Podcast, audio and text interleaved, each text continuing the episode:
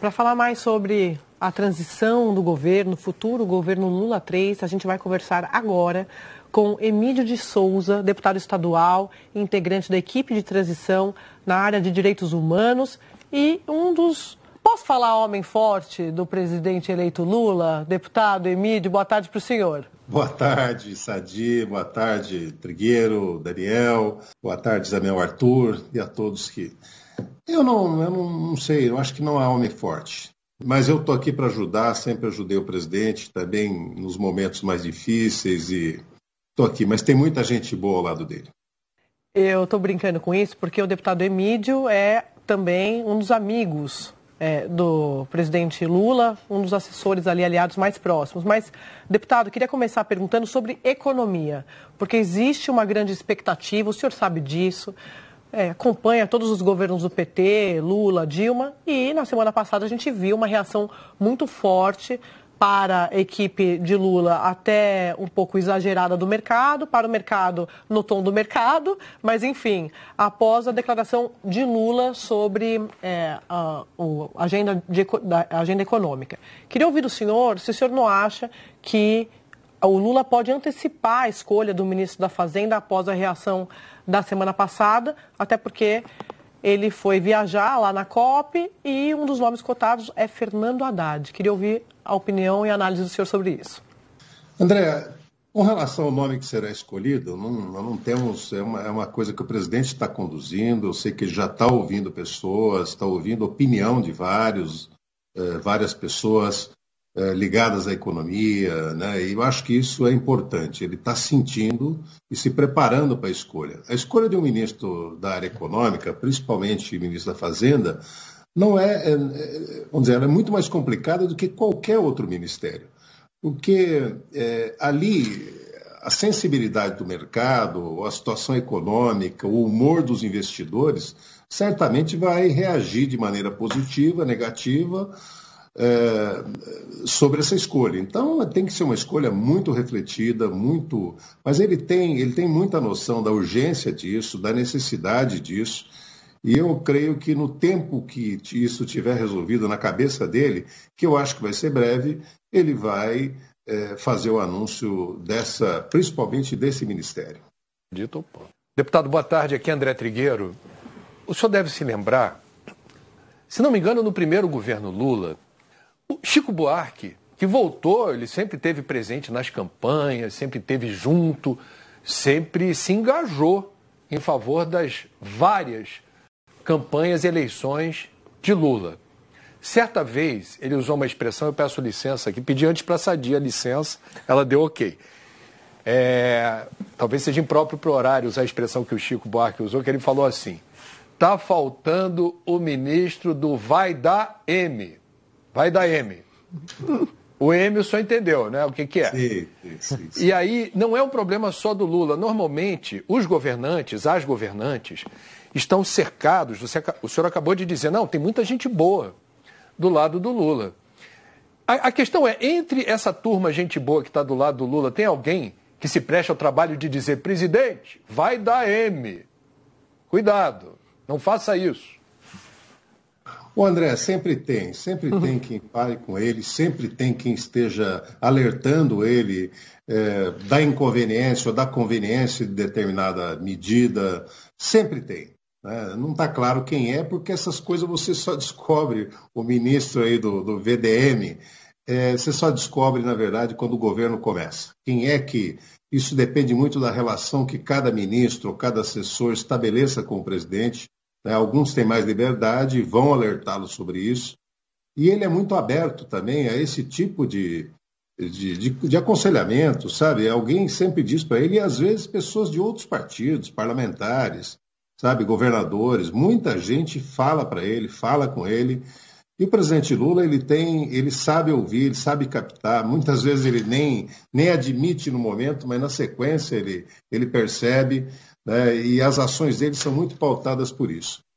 Mas, voltando um pouco na pergunta da, da Andréa, eu, eu digo assim, olha, a economia, Andréa, você sabe que o mercado ele reage, às vezes, é, por coisa, coisa mínima, né?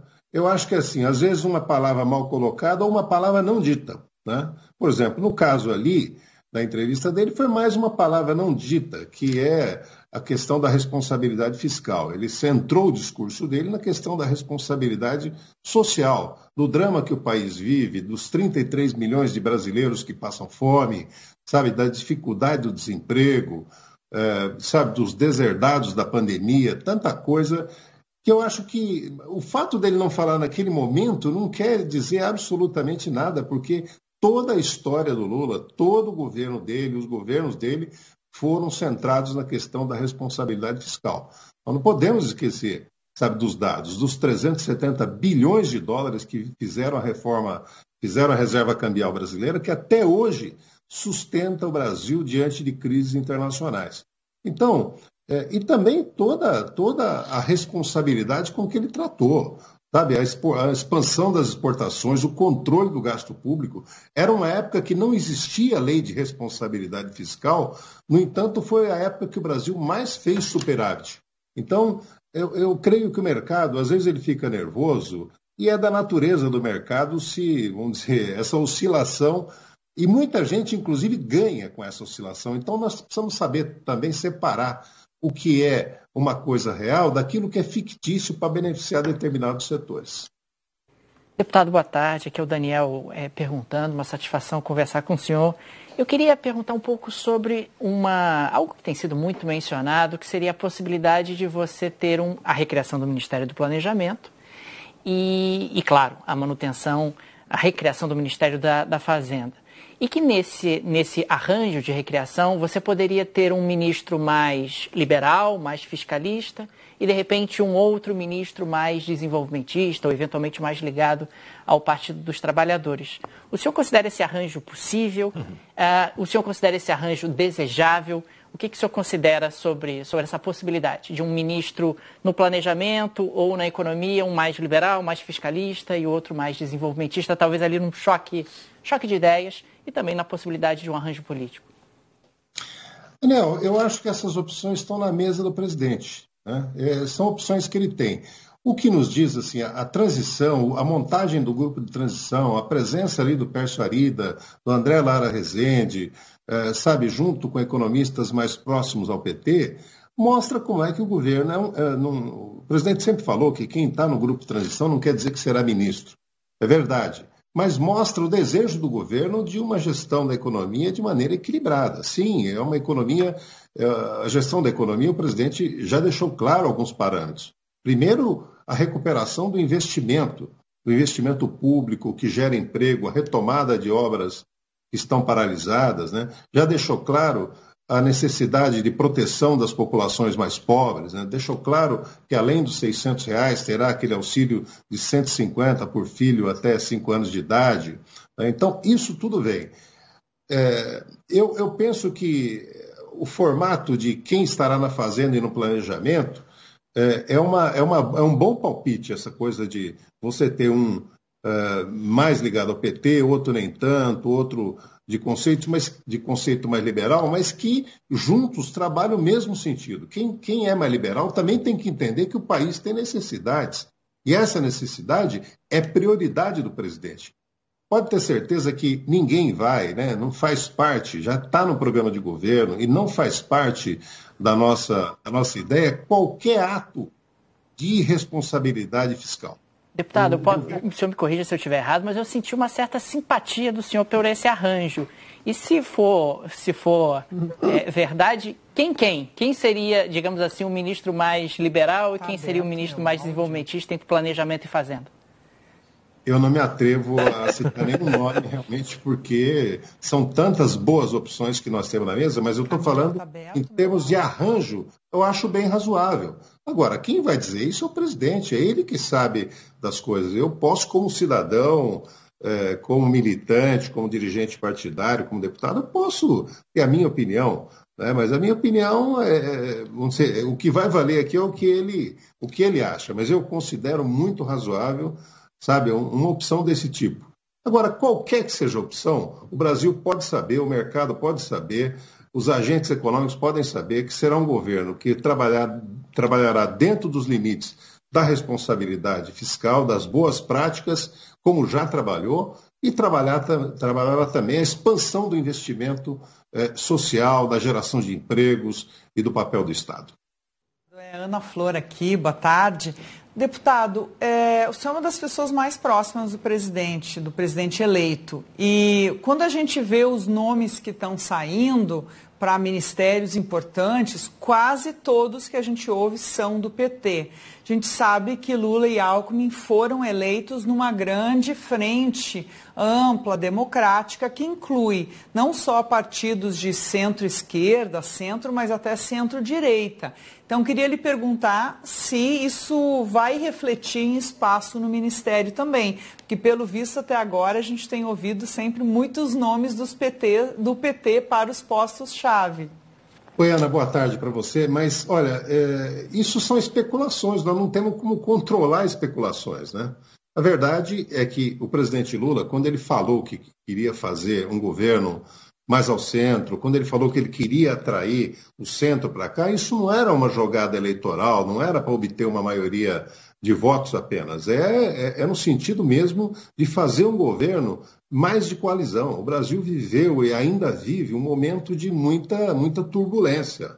É um governo, uma eleição apertada, com vitória nossa, mas também um governo, é, um governo que, que precisa retomar o caminho da liberdade das liberdades democráticas, precisa, o governo precisa ser um governo mais democrático. Né?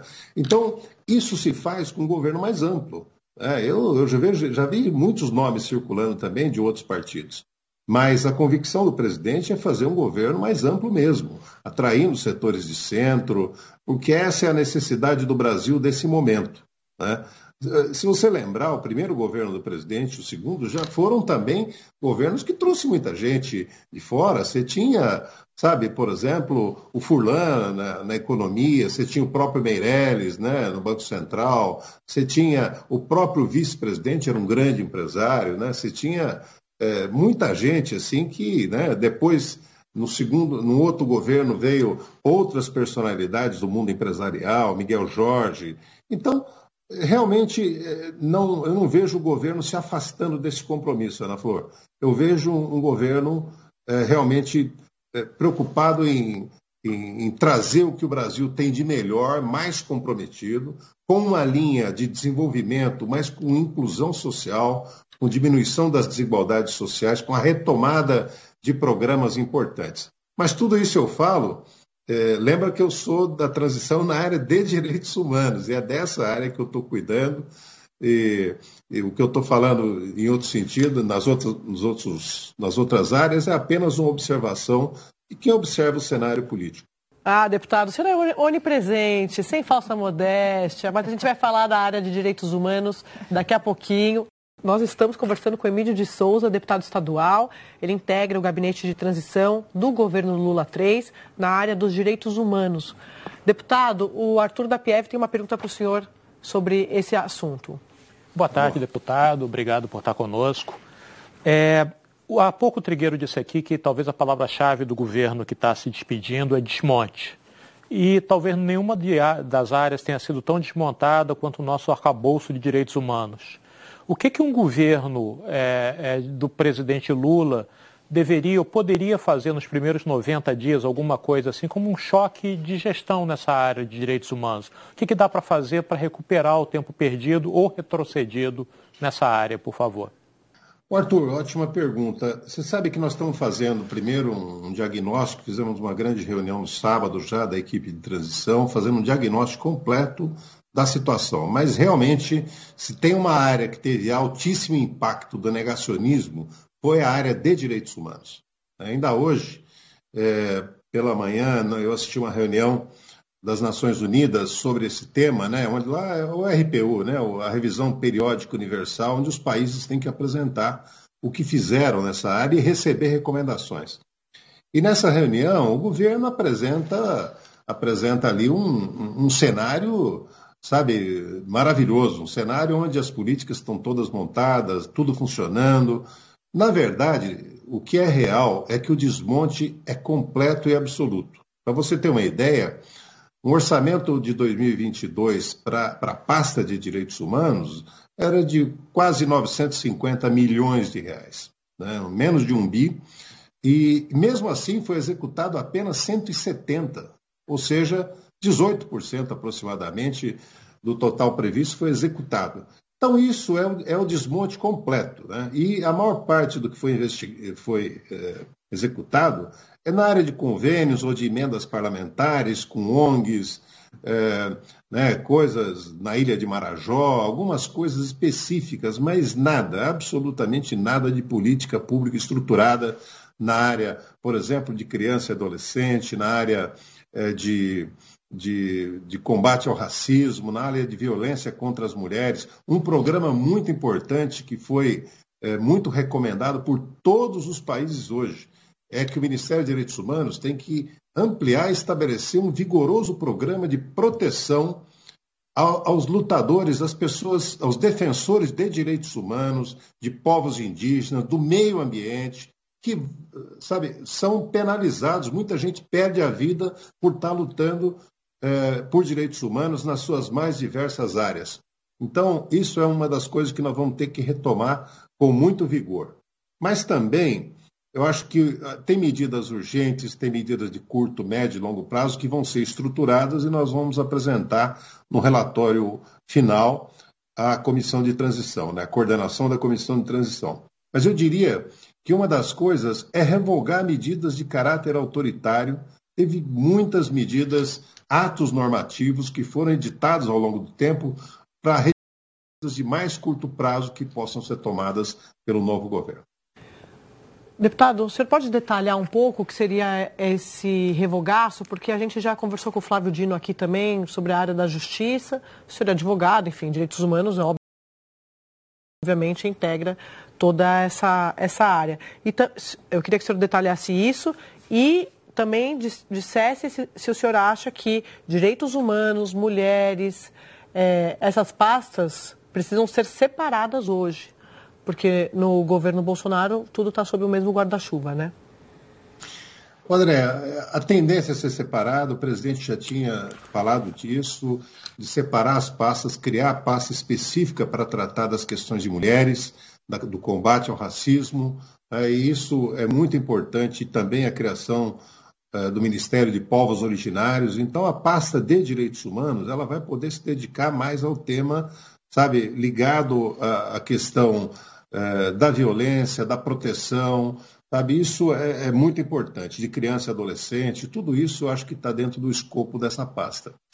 É, quando eu falei que tem, tem que ter um, um revogaço, isso é em todas as áreas, porque em todas as áreas eles colocaram, vamos dizer, políticas ou atos normativos para impedir participação popular. Então, por exemplo, no, na, em direitos humanos, você tem muitos conselhos nacionais que estão ligados a direitos humanos. O próprio Conselho Nacional de Direitos Humanos, sabe, toda a, a política é, para mulheres, a política de combate ao racismo, que tem também participação da sociedade civil e tem que ter, para que ela produza melhores, melhores resultados. Essa participação ela foi tolhida em todos, todos, absolutamente todos os conselhos, todas as políticas. E isso é um, na área de direitos humanos é o que terá que ser, ser refeito. Claro que na área de mulheres, combate ao racismo, que eh, certamente se tornarão ministérios, né, ou secretarias com status de ministério, não sei qual vai ser a opção, mas essas áreas, elas terão que cuidar do próprio revogaço, vamos dizer assim. Né? Mas a área de direitos humanos como um todo, ela terá que cuidar muito, e são muitos atos normativos em todas as áreas. Deputado, eu vou encerrar, mas assim, se o senhor quiser já dizer para a gente se vai ser ministro, não vai, vai ficar em São Paulo, pode ficar à vontade também. Andréia, nós, o presidente ele deixou muito claro que quem faz parte da comissão não será naturalmente ministro e, e, eu não sou. Tem muita gente boa nessa área também, sabe? Trabalhando junto comigo lá, nós estamos com a, por exemplo, com a deputada Maria do Rosário, que já foi ministra de Direitos Humanos. Nós estamos com o advogado Silvio Almeida, que é um, um, uma grande pessoa, assim, um grande nome é, no direito né, e muito preparado, muito referência na nossa área.